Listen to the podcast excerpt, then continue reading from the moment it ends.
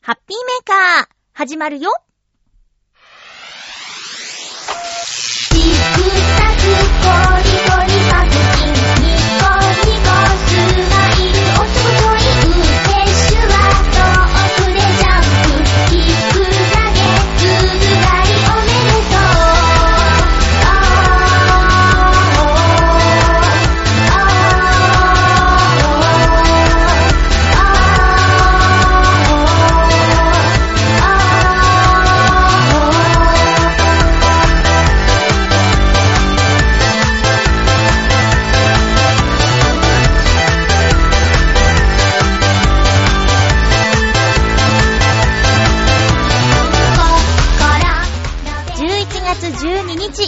日、まゆっちょのハッピーメーカー。この番組は、ハッピーな時間を一緒に過ごしましょうというコンセプトのもと、ちょわへよ .com のサポートでお届けしております。年内の祝日がもうないんだって。もう年末まで頑張るしかないですね。今日も最後まで1時間、よろしくお願いします。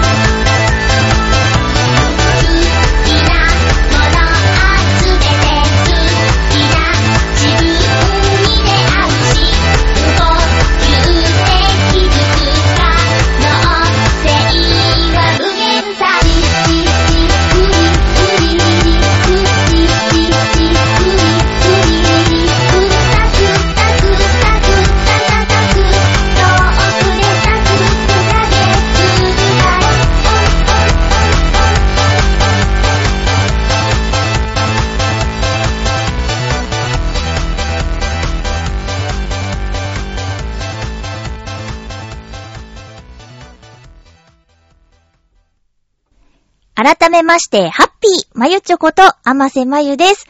そう、12月23日の天皇誕生日が休みじゃなくなっちゃうことで、まあ、ね、休みが、ちょっと12月の祝日がなくなってしまうっていうお話で、ちなみに、令和の天皇誕生日は2月23日だそうで、来年、2020年の2月23日は日曜日だそうで、これはどうなるんですかね？振り替え休日とかになるんですかね？そして、12月23日はこの後、今後どうなるんだろうっていう。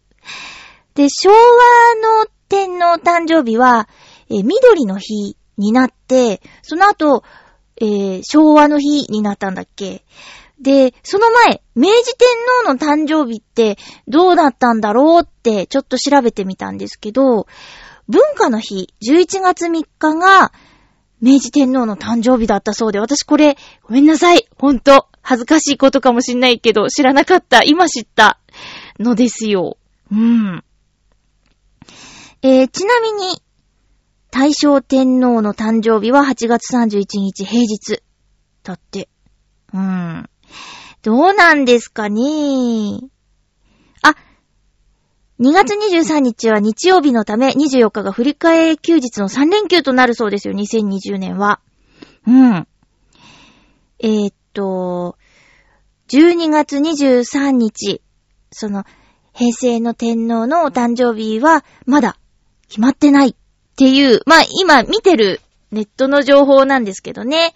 えーそんな感じです。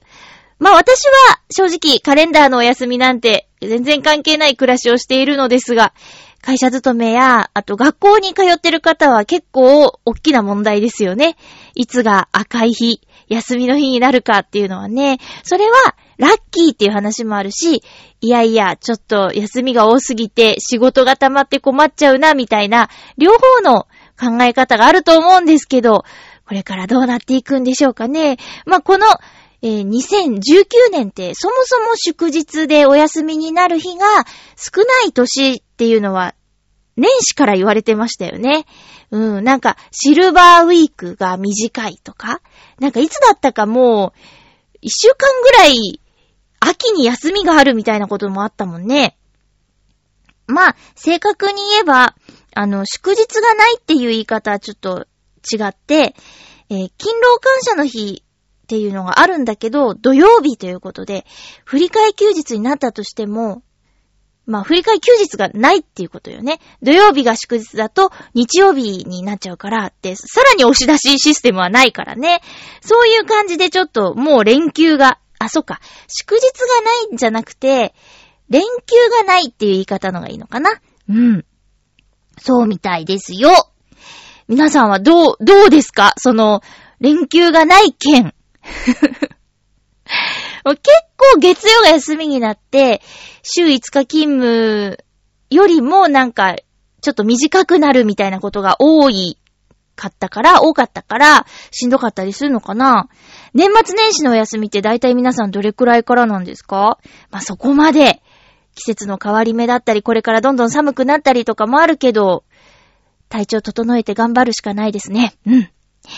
えーと、今、ちょうどそう、あの、寒いとか、そうでもないとかの境目じゃないですか。もうちょっと、冬が近づけば毎日寒いから服装も安定するんですけどね。私は夜勤のお掃除のお仕事をしているんですけど、まあ、担当する場所によっては、ほぼほぼずっと外っていうこともあるんですよ。逆にずっと建物の中にいることもあったり、なんならちょっとお湯を使ったりする場所を掃除する場合は暑かったりとかっていうんで、えー、服装がこの時期結構悩みどころなんですけどね。今日は中だろうと思って軽装で行って、外になっちゃった時はすごく寒いし、外かなと思って重装備で行って、中だった場合、もう地獄です。そんな感じで。で、今はもうね、調整するしかないんだけどね。うん。あ、日曜日かなちょっと屋外のイベントに参加したんですよ。で、寒いかなと思って行ったら、ものすごく晴れて、T シャツ1枚になる子もいたぐらいで、私はちょっと、なんていうか、脱ぐとしょぼくなっちゃう感じだったから、あの、コート、コートっていうか、なんていうの春とか秋用の、ちょっと薄手のコートを着て過ごしたんだけど、でも正直しんどかったね。18度が最高気温だったと思うんだけど、なんか、海っぺりだったし、どうなるかなと思って、整えていったら、暑い暑いって、みんなも暑い暑いって言ってましたね。うん。いやー、面白かった。で、そのイベントにはゆるキャラさんとかも来てたんだけど、なんかゆるキャラさん結構喋ってくれて、暑くないですか？って言ったら、暑いですよって言われたけどね。なんかちょっと楽しかったけど、うん。えー、こう、今ね、その、計画を立てて、どこか行こうとか遊びに行こうってなっても、もう当たり外れの激しい季節ですよね。そろそろ紅葉も始まるのかな？私あの、深く考えてるわけではないんだけど、えー、都内の庭園にね、何箇所か行ったことがあって、ゆっくりするにはとてもいい場所だなーっていうふうに思ってて、えー、庭園の年間パスポートとかも買っちゃおうかなーとかって思った時期もあったりするぐらいでね。うん。庭園のお知らせ、ツイッターアカウントをフォローしてたりするんですけど、まあ、そろそろ色づき始めたかなみたいなのを、旧古川庭園かな？うん、のを見ましたね。旧古川庭園は、バラが有名なところかな？うん。いいですよ。なんかね、あの、洋館が立ってて、えー、で、ちょっと高いところから見下ろすと、バラ園が、バラ園があって、で、不思議の国のアリスの庭みたいな、そんな、ハートの女王の庭みたいな、なんかちょっと迷路っぽく見えるような感じがあって、すごい、たくさんの種類のバラがね、植わってるんですよ。うん。で、奥に行くと、日本庭園が広がってて、洋館の近くにはそのバラ園があってっていう面白い公園なんですけどね。食べ物もね、バラのアイスとか、あったりして、いいですよ。なんかシューアイスですね。シュークリームの形の中にアイスが入ってるやつ。あれがバラの香りがしてね、すごくいいんですよ。旧古川庭園。おすすめです。で、いつか、あの洋館で、おコーヒーをいただきたいんだけど、めっちゃんこ高いし、いい季節に行くと行列ができちゃっててね、なかなか入るまでに時間がかかっちゃうみたいなのを見ました。まあ、そもそも高いから、高ーって言って、空いてたけど、高ーって言って入んなかったけどね。いや、まあ、そういうところに、スッとスマートに行ける人になりたいわ。そう、そんな感じで。ちょ、庭園巡りもいい季節じゃないですかね。うん。おすすめです。今週はね、えー、半年ぶりぐらいかな。半年ぶりぐらいに、あのーゆっくりおしゃべりしましょうよって、会社の女の子と夜勤明けで、えーお茶してきたんですけど、その子は、あのーまあ、クールっっていう言い方をすればいいのかな。人付き合いがドライっていうか、あんまりこう、つるまない。年は3、4個下かな、私の。うん。で、まあ、彼氏とかも、いや、めんどくさいです、みたいな感じで、一人の時間が居心地がいいっていう。で、でもたまには喋りたい、みたいな、そういう距離感の 女の子なんだけど、で、その子が、またこれあの、年間パスポートの話つながりで、えー、墨田水族館？墨田水族館かな？東京スカイツリーの中にある、スカイツリータウンにある水族館の年間パスポートを買ったんですよっていう話をしてくれて、で、あそこは、1回の入園料は割と高めなんだけど、年間パスポートは、そう2回行けば元が取れるっていう価格設定なんですよ。おかしいよね。うん。で、すごくいいですよと、おすすめをされまして、ちょっと近々行ってみたい場所の一つになりました。なんだかクラゲが多いらしいですけどね、なんと、ペンギンがいるらしいんですよ。ペソギソさんが。うん。音にして言わないよね、普通ペソギソってね。書き文字の話なんだけど。そうそう。え、あんなとこに、押し上げにペンギンがいるのかと。がぜん興味が湧いたわけで。えーあと、チンアナゴが楽しいよっていう話とかも聞いたり、えー、なんかね、意外と、しっかりした水族館なんだって。私、あの、場所的な、勝手なイメージで申し訳なかったけど、もうちょっとこじんまりした、なんか、まあ、綺麗な魚がいますよぐらいの水族館だと思ってたんですよ。だけど、ペンギンに会えるなら、いいなぁと思って。で、東京メトロの範囲内ですね。半蔵門線の終点押上駅でしょそしたら一日乗車券でふらーっと行けるからね。うーん。近々行くと思います。え、墨田水族館。うん。あそこのね、プラネタリウムは行ったことあるんですけど、すごく良かったですよ。なんか、そうね、プラネタリウム、あの、アロマを、その時は、いい香りを、えー、やってくれてて、ね、寝ました。寝ちゃいました。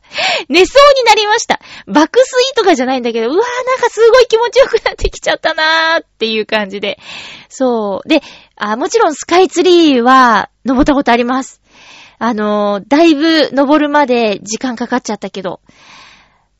それもね、だから上の展望台、こう、下の展望台、上の展望台ってあるんですけど、一番上まで行くと、すごく高いんですよ。なんか、お金の話ばっかしてますね、今日。えー、まあ、高いんですよ。高い。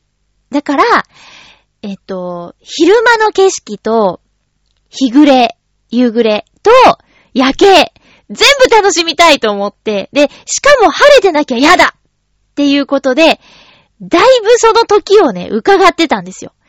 で、おそらく、冬の方がいいだろうっていうことで、冬に行くっていうのは決めてたんだけど、じゃあ、冬のいつ行くかっていう話でね。だけど、初めて行った時は、本当に最高でした。えー、3時ぐらいから登って、昼間の景色見て、で、夕暮れ見て、で、7時過ぎぐらいまでいたかな だいぶ居座ったよね。で、中のカフェでね、ちょっと、あの、コーヒーとケーキ食べたりとかして、えー、過ごしたんだけど、もう満喫しちゃって。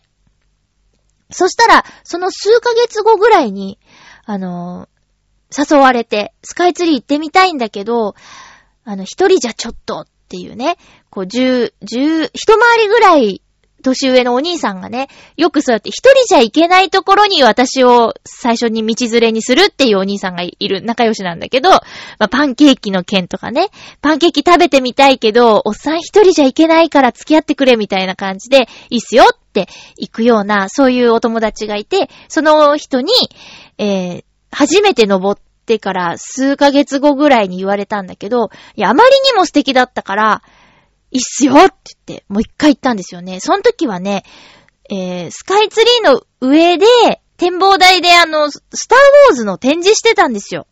で、それも見たいなと思ったんで、行ってきました。まあ、そんな感じで、あそこ、いいですね。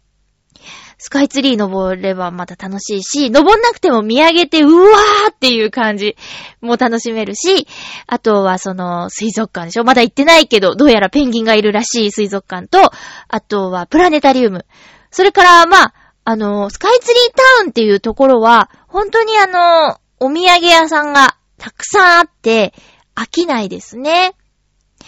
最近あの、おげんさんちのネズミを買いに、NHK のキャラクターショップに行ってきたんですけど、それもスカイツリータウンの中にあるお店でした。あとは飲食店もたくさん。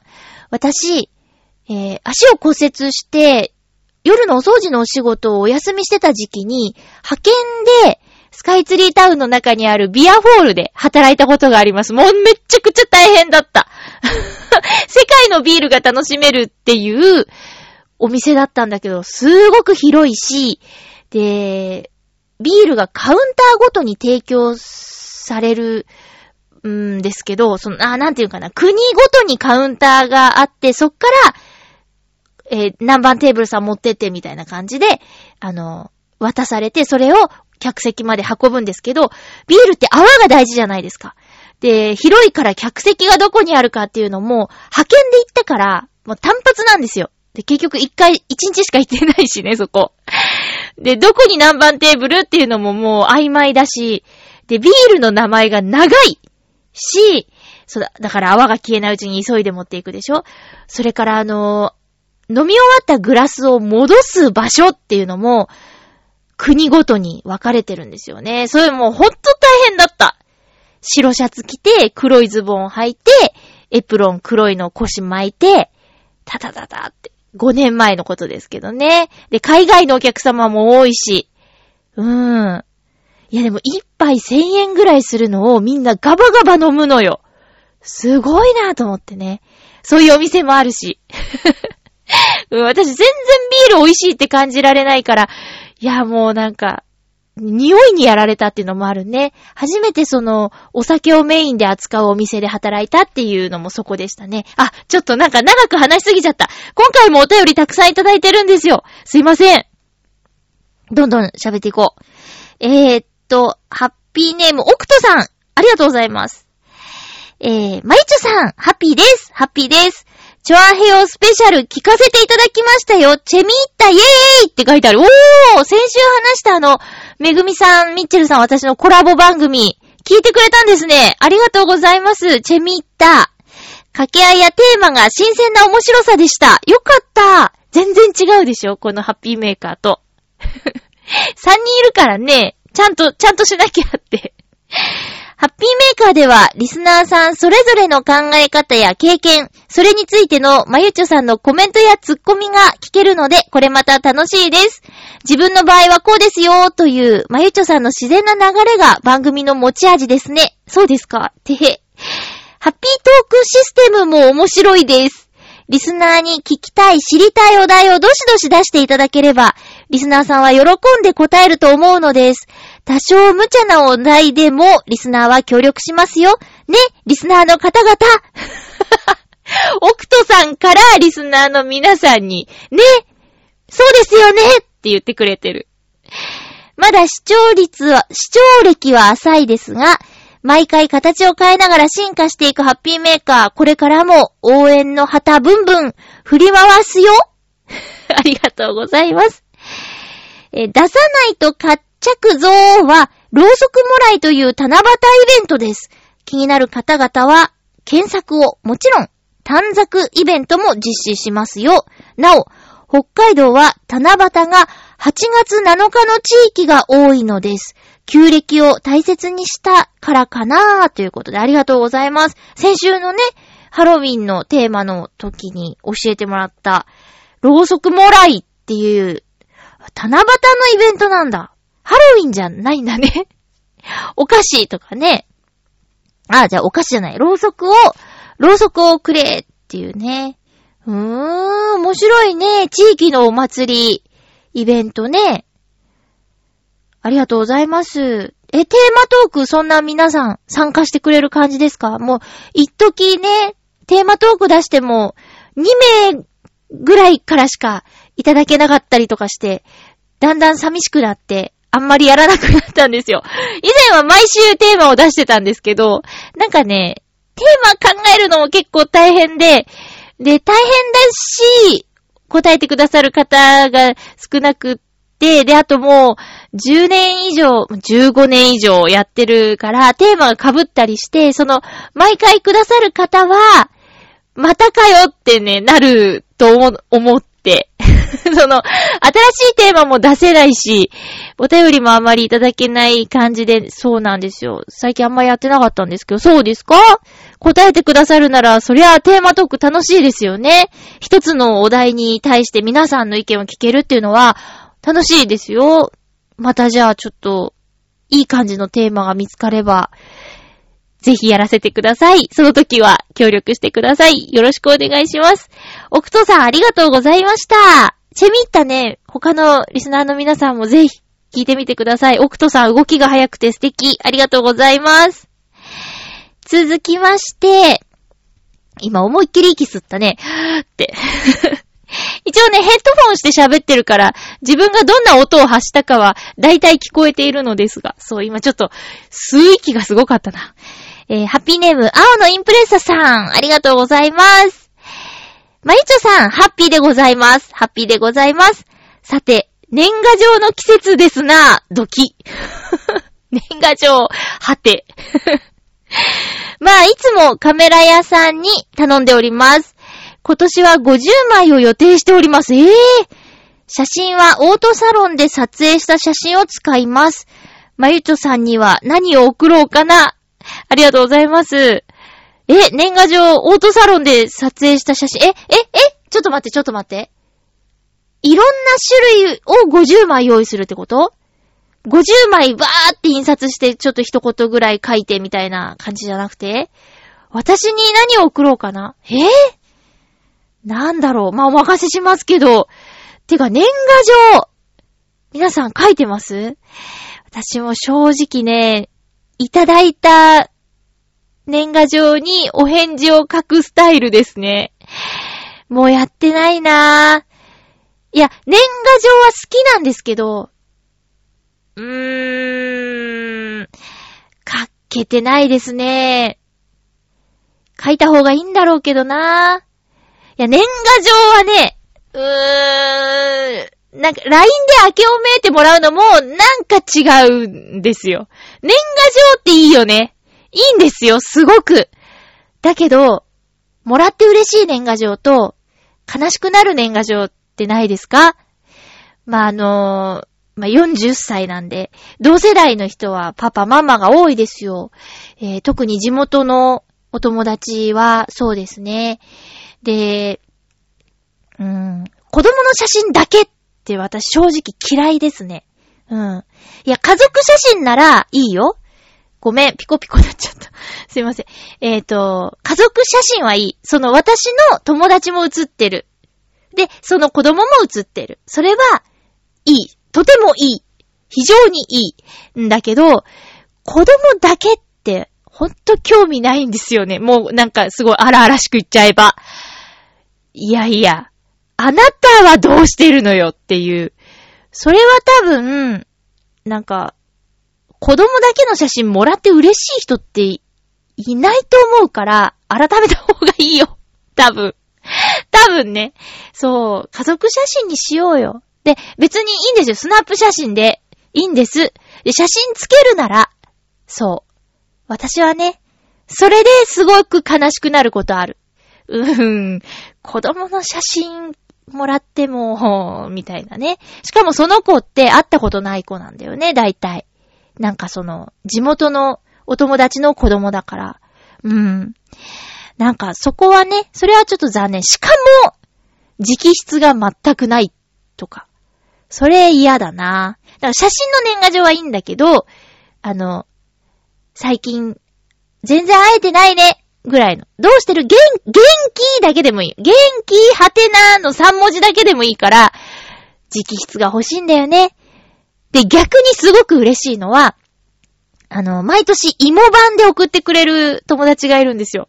それは家族の似顔絵を芋版で送ったりとか。すごい、4人いるのにね。4人分の顔をね、毎年芋版で作ってんだって。なんかね、すごいいいよ。こう、オンリーワンな感じがしてね。うん。で、あとは、毎年、なんていうか、あのーオリジナルのイラストと、あとちょっと、き、紙を切って貼ってみたいなことやって、送ってくれる、まあ、これハッピーメーカーの元相方のともさんなんだけど、すごい、すごい毎年楽しみ。あの、多分水彩絵の具とかも使って、全部手書きなんですよ、このご時世に。プリンターとかじゃなくて。まあ、多分元絵は一緒なのかもしれないけど、でも全部手でやるんですよ。もうそれすごい嬉しい。毎年嬉しい。芋版とイラスト。あと、ゆっこちゃんが毎年、それもハッピーメーカーの相方なんだけど、元相方なんだけど、ゆっこちゃんの年賀状は文字が多い。なんかもう手紙っていうぐらいに、いっぱい文字を書いてくれるの。うん。それも嬉しい。だから、なんか、ただ送りました、みたいな年賀状は、やっぱちょっと寂しい。けど、送ってくれるだけ、その人の送らなきゃリストに入ってるっていうところで言えば、贅沢は言えないよね。思い出していただけるだけで嬉しい。私、あまりこの、なんていうか人間関係が、えっと、広くなくて、狭く深くみたいな感じなので、その、それでも、浅いの中にも私を入れてくれてるっていうのは、ありがてえって思うんだけど、うん、そうね、そんな感じかな。で、私はどうかって言ったら、まあ、去年いただいた方に送るみたいな感じかな。だから年々減っていくよね。まあでもいいと思う。なんかその、ブワーって、前はなんか100枚、150枚とかブワーって書いてたけど、なんかやっぱり、その、ばらまいてもねっていうのもあるし、ちゃんと書く。うん。あ、私はどうしてるかっていうと、あの、基本の土台はもうごめんなさい、プリントは、プリンター使ってやっちゃう。で、あの、メッセージは絶対書く。うん。っていう感じです。あ、また長くなっちゃった。ごめんなさい。えっ、と、青のインプレッサさん、ありがとうございます。50枚ね。一言メッセージ添えて頑張って書いてください。いや、私のとこにも届くのかな？楽しみにしてます。ありがとうございます。続きまして、えっと、あ、ひかみあきとさん。そうだそうだ。ひかみあきとさんです。ありがとうございます。まゆちょさん、ハッピーです。ハッピーです。先週の放送で、オクトさんが、北海道ではろろうそく出せという風習があるとメールされていましたが、私の故郷、旭川でも、この風習はありました。七夕、かっこ北海道は8月7日前後の時期に、夜になると子供たちが集まって近所の家に行き、ろうそくだせーだせーよー。合ってないかもだけど、これ長い棒つけてくれてて。出さないとかっちゃくぞ。おまけに食いつくぞ。怖えー食いつくぞ。え えー、と、今思えば、なかなかにバイオレンスな歌詞の歌を元気よく歌い、お菓子とろうそくをもらうという行事でした。私も参加したことがありますが、ビニール袋いっぱいにお菓子を貯めて楽しかったことを思い出します。素敵ですね。自分も詳しくはわかりませんが、歌詞も地域差があるらしいです。現在ではあまりやっている子供たちは少ないらしく、実家では毎年一応お菓子の用意はしているが、出番はなく、結局父の晩酌のつまみになるそうです。こういう昔ながらの行事がなくなってしまうのは寂しいですね。それでは寒くなってきましたので、お体に気をつけて暖かくしてお過ごしください。ということでありがとうございます。ひかみあきとさんでした。もう、奥とさんとひかみあきとさんから聞いたからもう皆さん、覚えちゃいましたよね。やっぱりこう、繰り返し言われると覚えるかもしれないね。えー、七夕、北海道は8月7日前後にろうそくを出すイベントあるっていうことでね。えー、活着し食いつくんだよ。あぶねあぶねそりゃお菓子一応用意しとくよね。いや、出番がなくても用意してるお父様素敵ね。つまみになるお菓子にしようって、これ、なんかもう、今ではこう出番がなかったお菓子たちを見ながら、うーん、じゃあ、よっちゃんイカ多めに用意しとこうかなとかね。出番がなかった時に、酒のつまみになるようなお菓子を、ちょっとしょっぱい系のとかね。うん。それいいんじゃない？スルメイカみたいな。あれれって。ナッツみたいなね。どんどんどんどんそうなっちゃったりして。へえ、いいね。今、そっか、だんだん、子供の数も減ってるとかいうのもあるのかなあと、夜なんだっけ？うん、あ、夜ね。こう、防犯的な、みたいなこともあるんですかね。まあね、なくなっちゃうのは寂しいよね。実際、参加した、ひかみあきとさんが楽しかった思い出として残ってるわけだしね。うん。続いていくといいですね。えー、ひかみあきとさんからはね、もう一通いただいていまして、ご紹介しますね。まゆっちょさん、ハッピーです。ハッピーです。ひかみあきとさんからのもう一つ、ありがとうございます。ついに、こちらでも、雪が降りました。まだ気温が0度前後なので、まだまだ気温が0度前後なので、うーん。水分混じりのべちゃべちゃの雪が、服や靴を濡らしてしまいます。あれちょっと今、アクセント気にしておかしくなっちゃった。えー、べちゃべちゃの雪が服や靴を濡らしてしまいます。これが、マイナス10度ぐらいになると、サラサラのパウダースノーになります。服についた雪も払えば落ちるので、寒くなる方が実は暮らしやすいのです。そうなんだ。そして、今の時期は乾燥が辛く、扁桃腺持ちの自分は加湿器は必須です。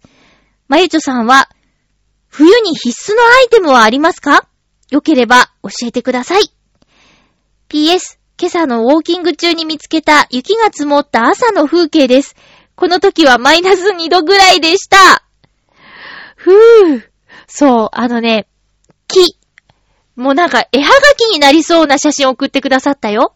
木に、こう雪がもうパパパパーってひっついて、なんていうの？白い木みたいになってるの。でも、あの、風が当たってない部分はまだ、その木の本体の色ちょっと黒っぽい感じで見えて、なんかね、まあ、多分イメージしやすいやつよ。綺麗な絵はがきの木よ。その写真送ってくれた。うーそうかいや、0度ってもう、0度ってなるけど、マイナス10度。いや、あの、浦安に、私今住んでます。千葉県の浦安市に住んでるんですけど、マイナス10度って、ないよ。ないね。マイナス3、4で、ギャーっていう感じですよ。うん。0度、うわーって言って、いやー、マイナス2、3、やばいやばいってーってなる感じ。うん。それぐらいよ。それだって、年に数回じゃないかな。マイナス10。え、ちなみに、ひかみあきとさんが経験したことある一番低い気温って、どれくらいですか？で、旭川に住んでるんですよね。え、ダイヤモンドダストは見たことありますか？いや、私あの2月の北海道に行って、目的はダイヤモンドダストを見るだったんだけど、やっぱり無理でしたね。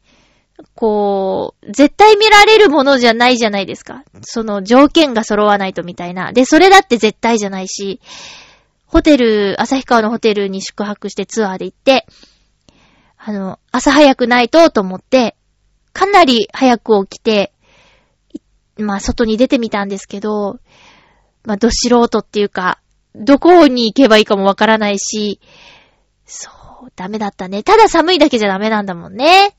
ああいうさ、ダイヤモンドダスト、北へのね、ダイヤモンドダストのエンディングで行ったような場所に行かなきゃいけないんだもんね。いやー、いやいやいや、見てみたいな、でもな。寒くても、ウォーキングしてるんだ。偉い。偉いよー。これからほんとどんどん寒くなってくんでしょうね。で、これからもう、もう雪積もっちゃったから、春まで、こう地面が見えないんでしょ？もう溶けてなくなるなんてことないんじゃない？まあ、あるのかな？どう、どうだろう ?11 月の頭から、うわ、もう、始まりましたね。長い冬が。3月、中旬ぐらいまでかな？だ、どうだろう？どう、どうなの？どうなんだろう？えー、浦安は今年雪降るのかな？去年一回降ったかな？ちょっと積もるぐらいの雪が。うん。へえ。へえ、もうどんななんだろうな。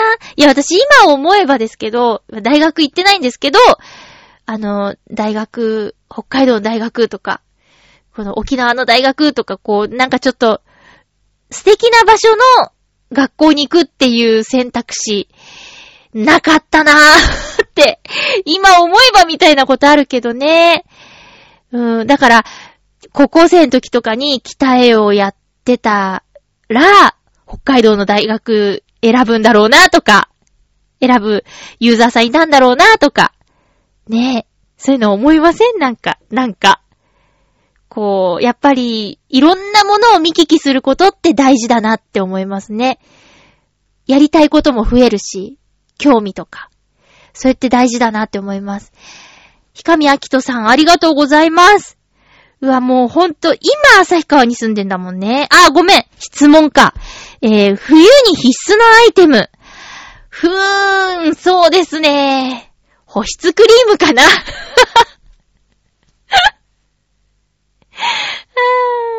そう、あのね、あ掃除の仕事してて、もう手、手荒れ？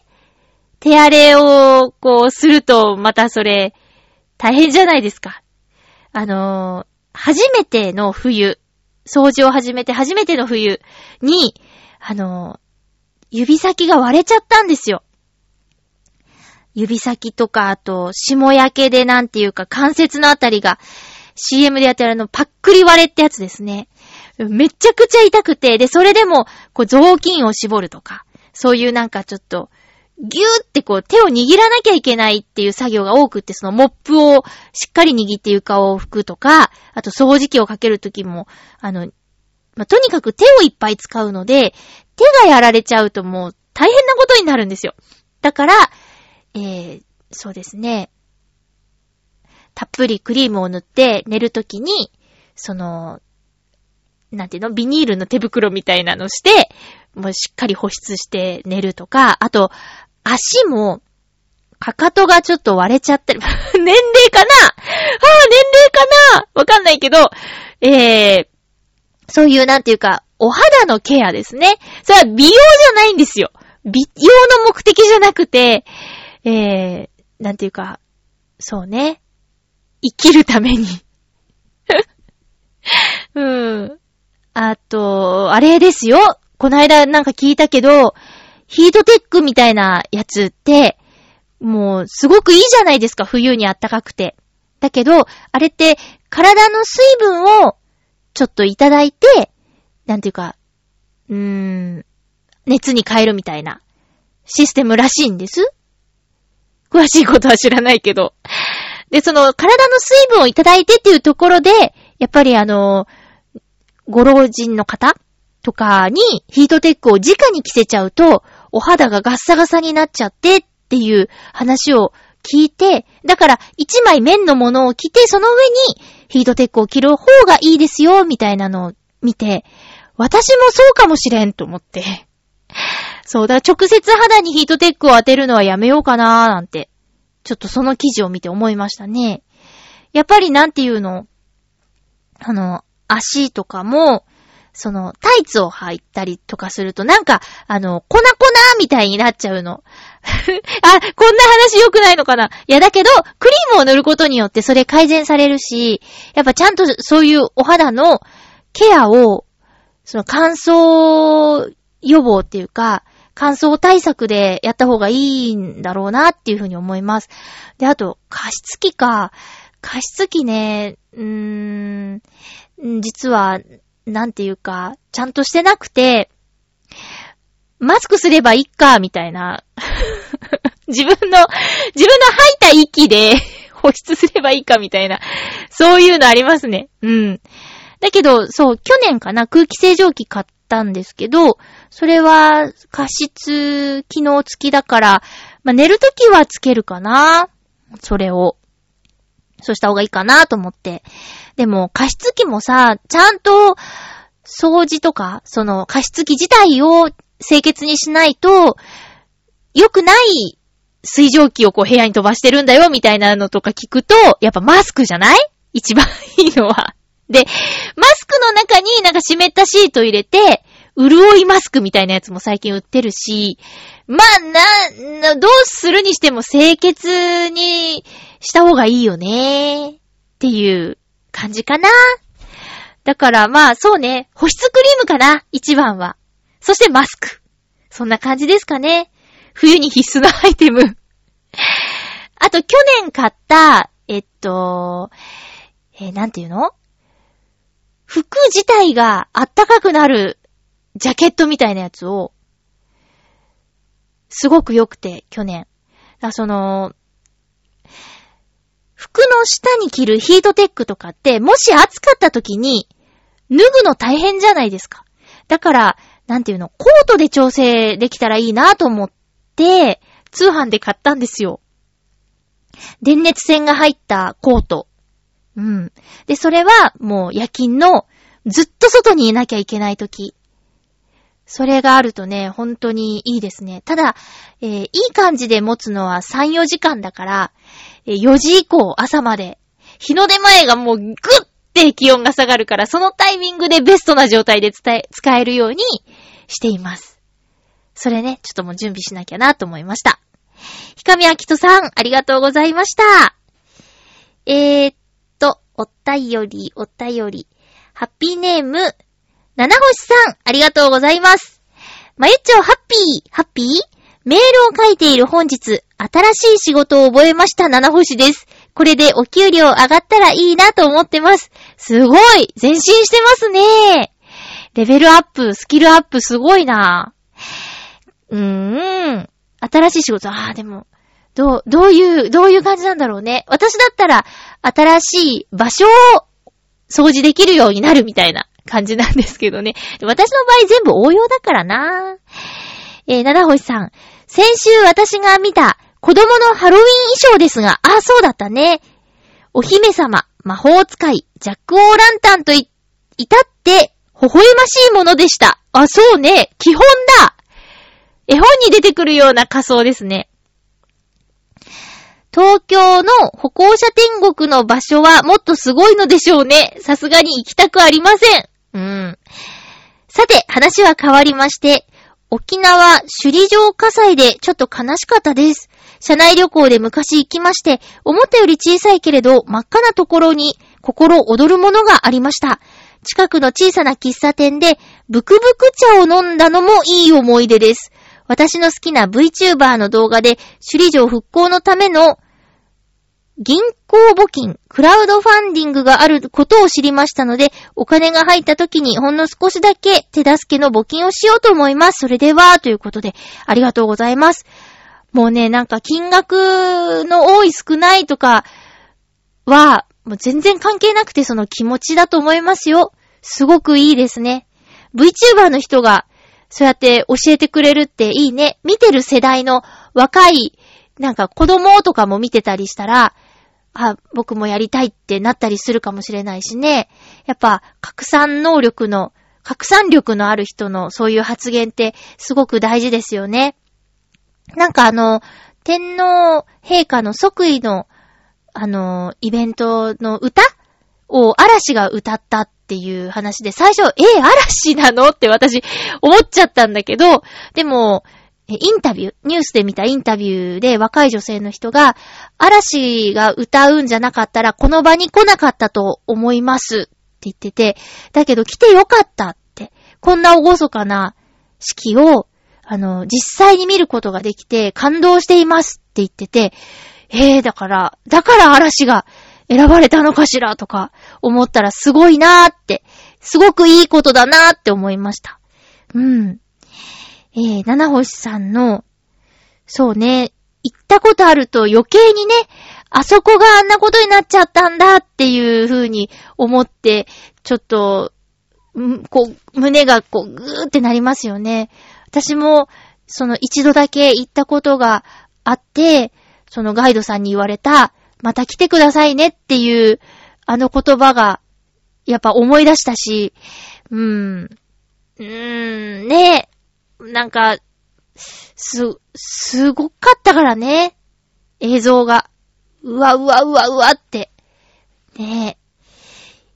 復興。またね、時間かかるかもしれないけど、何度もそうやって、あの、来たお城なんでしょ？ね、今回初めてじゃないって言うし、なんとか、うーん、すごい技術今あるから。あとはもう人の力と、その募金とかね、そういうので、あの、気持ちで、うん、きっと、きっと、うん、元に戻るんじゃないかな。元に戻ってほしいなって、その時にはまた行きたいなっていうふうに思いますね。七星さん、ありがとうございました。続きましては、えー、ハッピーネーム、北江明さんです。ありがとうございます。えー、まゆちょさん、ハッピーハッピー？11月に入って急に寒くなってきましたね。この時期、家の周りにカメムシが大量発生するのが何よりも嫌です。大量発生？大量発生って聞いて、こう、それぞれだと思うんですけど、私今すごい大量発生してますよ。イメージの中で。大量発生。へえ。部屋の中を飛び回ったり、いい洗濯物にくっついてたり、うー。ちなみにカメムシ、自分の住んでいる地方では、八頭児と呼んだりもします。浦安みたいな都市部ではあまり見かけないのではないでしょうか。もしそうなら羨ましいです。ではでは。ありがとうございます。カメムシ。カメムシのビジュアル、なんか自信なくなってきたけど、画像検索する勇気がない。私の思ってるカメムシは、えなんか BB 弾ぐらいの大きさで、なんていうか、カナブンの小さいみたいなやつ？カナブンの小さいみたいなやつ？え？かな？合ってる？いやでもね、画像検索したくないんですよ。なんか、虫は。いやー、まあでも、うん、日常生活で出会うことは確かにないかな。えー、うん。最近私あの、カメムシにまつわる、えー、YouTube の動画見ましたね。私、あの、キンタとココっていう猫がいて、その YouTube チャンネル好きなんですよ。キンココチャンネルかなちょっと名前忘れちゃったんだけど。そう、それで、キンタくんがカメムシで遊んじゃって、手が臭くなっちゃって、手を洗うっていう動画とか。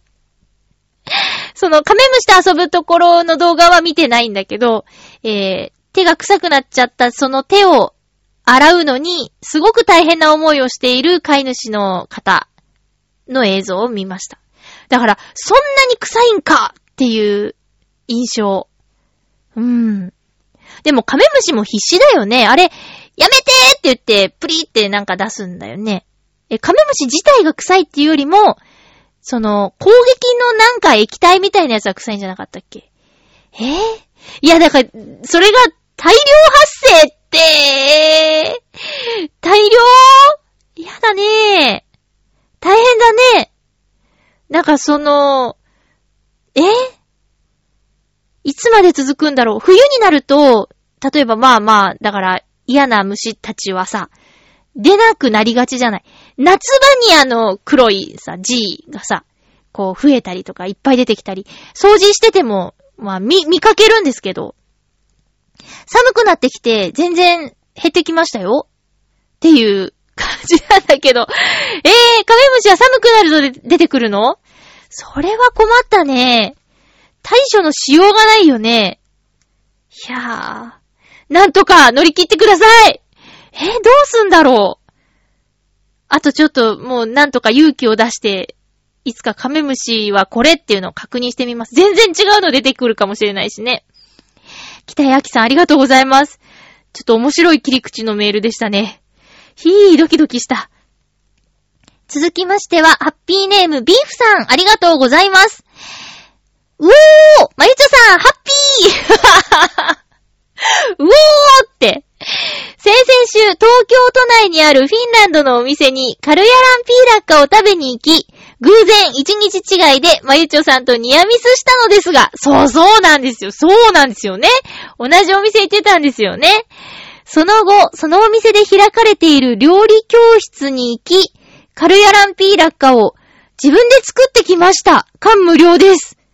すごい。え？店員さんが言ってたの。ワークショップやってますよって。それ行ってきたんだ。だー、フットワーク軽いっすねー。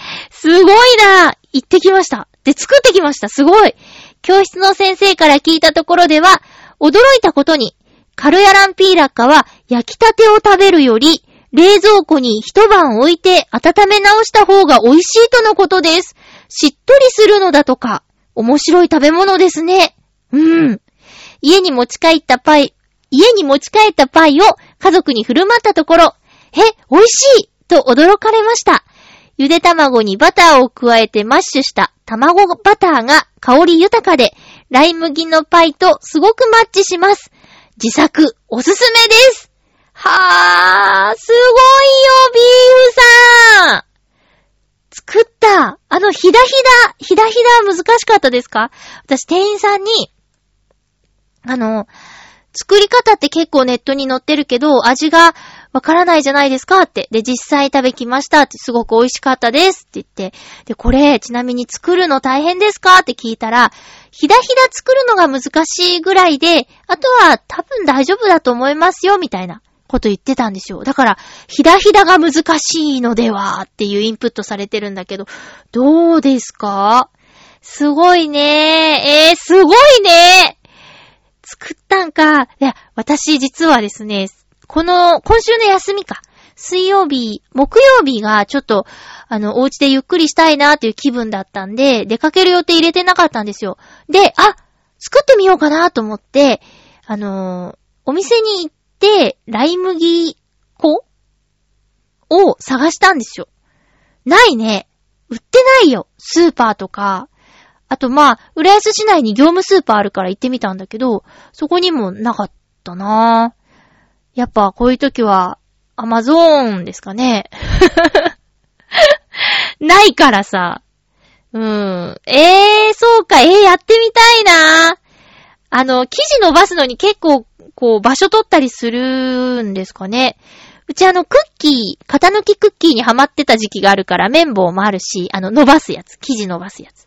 あるし、ライ麦粉さえあれば、なんとかなりそうかなっていう感じなんですけど、えーちょっとこの収録の後、ライ麦粉、ポチッとしようかな。うん。えー作ってみたい作ってみたいへー。そうね。あー、すごいよ。なんかそういうとこ羨ましい。今日ね、ちょっと実はさ、話したかったことというか、なんか私、あの、いろいろと、なんていうか、ぐちゃぐちゃ考えて、結局何もしないで終わるみたいなことが多い人なんですよ。よくないんですけどね。だけど、こう、まあ、悩み事とかもぐるぐるぐるぐるどうしよう、どうしようどうしようどうしようって言って、どうしようって言って疲れて終わって、結局解決してないことがあったりとか、あとやりたいことや行きたい場所も、ああ、いいな、行ってみたいな、で終わるとか、やってみたいな、でやらないで終わる、食べてみたいもそうだし、で、そういうのって、やっぱりね、なんか、書き出しておいた方がいいみたいなんですよ。うん、書いてみるっていうことが大事っていうことで、あの、最近読んだ本でね、本っていうかまあ、イラスト多めなんですけど、えっと、おふみさんっていう、ひらがなでおふみさんっていう方の、まあ、ブログとかをまとめた本、夢を叶えるノート術っていう のをね、あ、おふみさんをインスタでフォローしてて、で、その方の記事が面白くて、まあ私あの、ネットで見るより本で読みたいタイプなので、おふみさんの本を3冊ぐらいドドッとこう買ったんですよ。で、その中の一つが、おふみさんの夢を叶えるノート術。で、この中で、やっぱりあの、書くことは大事っていう話で、えっと、5つの提案があったんですけどね。それを 喋ろうと思ってたんですけど、えー、時間がなくて。で、その中のじゃあ、5つの中の1つだけ、こう、みんなもやってみたらどうですか？みたいな感じで、えっと、やりたいこと100のリスト。夢への気持ちや進捗を 10×10 でスラスラ確認っていうことで、えっと、やりたいことを、まずやりたいことを10のジャンルに分けてみます。例えば、えー、暮らしのこと、食べること、美容のこと、友達のこと、読む、見る、聞く、えー、休日楽しむ、働く、体と心のこと、その他、みたいな感じで、10個、作ります。で、それぞれにさらに10個ずつ出していく。例えば、食べることを10個、えー、何々食べてみたいとか、毎日出汁を取るとか、旬のものを食べるとか。で、えっと、読むだったら本のタイトル書いたり、見るとか聞くだったら、音楽や映画のこと書いたり、休日を楽しむ欄には行ってみたいところとか、2ヶ月に1回小旅行に行くっておふみさん書いてたりするんだけど、あと、そ、その他は、その、その、10個のリスト、あ、リストに入んないこと？暮らしのこと、働くこと以外に入んないことを書いたりとかっていうので、えー、100個のやりたいことリストを作ってみるっていう。これなんか面白そうじゃないですか？皆さんももしよかったらやってみてください。それ以外にもね、ちょっと、これ、私もやりたいし、皆さんにも提案したいなって思うことがあります。まあ、バーって言うと、一人偏愛マップ。自分の好きなことを、こう書いてみる。これのここがこんだけ好きだみたいな。あと脳内解剖図でしょ？それから、なりたい自分を短冊に書く。みたいなのとか、もうこれタイトルだけ聞くとよくわかんないかもしんないけど、あとコーピングリスト。これ結構大事かも。ストレスへの対処法を自分なりに持っておく。っていうコーピングリスト。これ、あの、おふみさんの過去ブログとか読んだら、具体的に書いてあるかもしれないし、もし見つけたら、ちょっと、貼り付けて、ツイッターに書いてみたりするよ。うん、ちょっとね、でも、中でもわかりやすいのは、やりたいこと100のリストかなと思って、ちょっと。私もやるし、皆さんももし、興味あればやってみてください。ということで、あ、もういつもギリギリになっちゃうね。次回の予告は、えー、っと、11月19日の放送を11月17日にする予定です。お便り、えー、何でもいいので送ってください。できれば、私に直接、ハッピーメ、ドットメール、アットマーク、gmail.com まで送ってください。え、ツイッターの、えっ、ー、と、貼り付けで、えー、メールアドレスとかも書いてあったり、今月の予定みたいな感じで、えー、あるので、それも、それも参考にしてみてください。お送りしてきましたハッピーメーカー。そろそろお別れのお時間です。風邪ひかないように気をつけて過ごしましょうね。また来週、ハッピーな時間を一緒に過ごしましょう。ハッピー！